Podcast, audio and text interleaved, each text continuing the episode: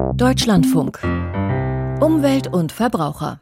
Die Natur leidet auch darunter, dass sie sich auf immer weniger Raum entfalten kann. Nach Angaben des Bundesamtes für Naturschutz stehen gerade einmal 6,4 Prozent der Fläche Deutschlands unter Naturschutz, wobei da geschützte Seegebiete vor der Küste mit eingerechnet werden und die Zahl dadurch höher ausfällt als nur an Land.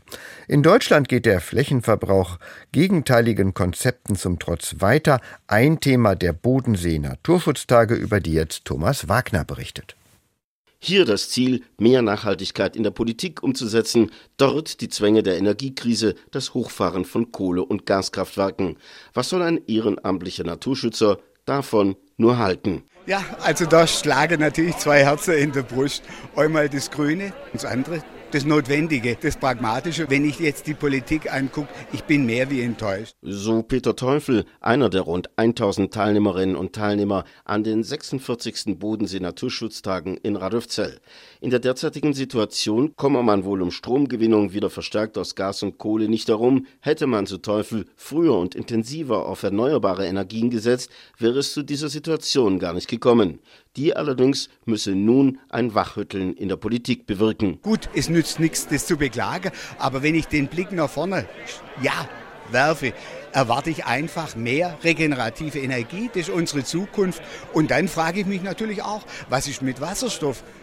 Wir forschen so lange in Wasserstoff und andere, die lassen Busse laufen und wir in Deutschland stehen immer noch da und gucken irgendwie etwas undefiniert in der Gegend rum. Was den ehrenamtlichen Naturschützer bedrückt, kann auch dem hauptamtlichen Naturschützer nicht egal sein. Das ist natürlich frustrierend, auch für unsere Mitglieder und daran haben wir schon zu knapsen.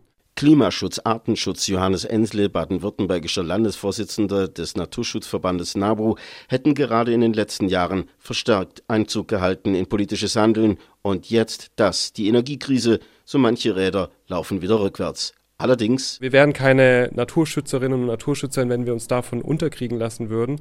Ich glaube, dass der Zug nicht aufhaltbar ist. Also, weil letztendlich haben wir gar keine andere Wahl, als ökologischer zu wirtschaften in Zukunft. Und deswegen halten die Naturschutzverbände ihren Druck auf die Politik Richtung mehr Nachhaltigkeit aufrecht trotz aller Krisen. Ein wichtiges Thema auf den 46. Bodensee Naturschutztagen der immense Flächenverbrauch. Beispiel der Südwesten. Seit 1970 hat die Bevölkerung in Baden-Württemberg um 24 Prozent zugenommen. Im gleichen Zeitraum hat der Flächenfraß um 100, also der Flächenverbrauch um 100 Prozent zugenommen.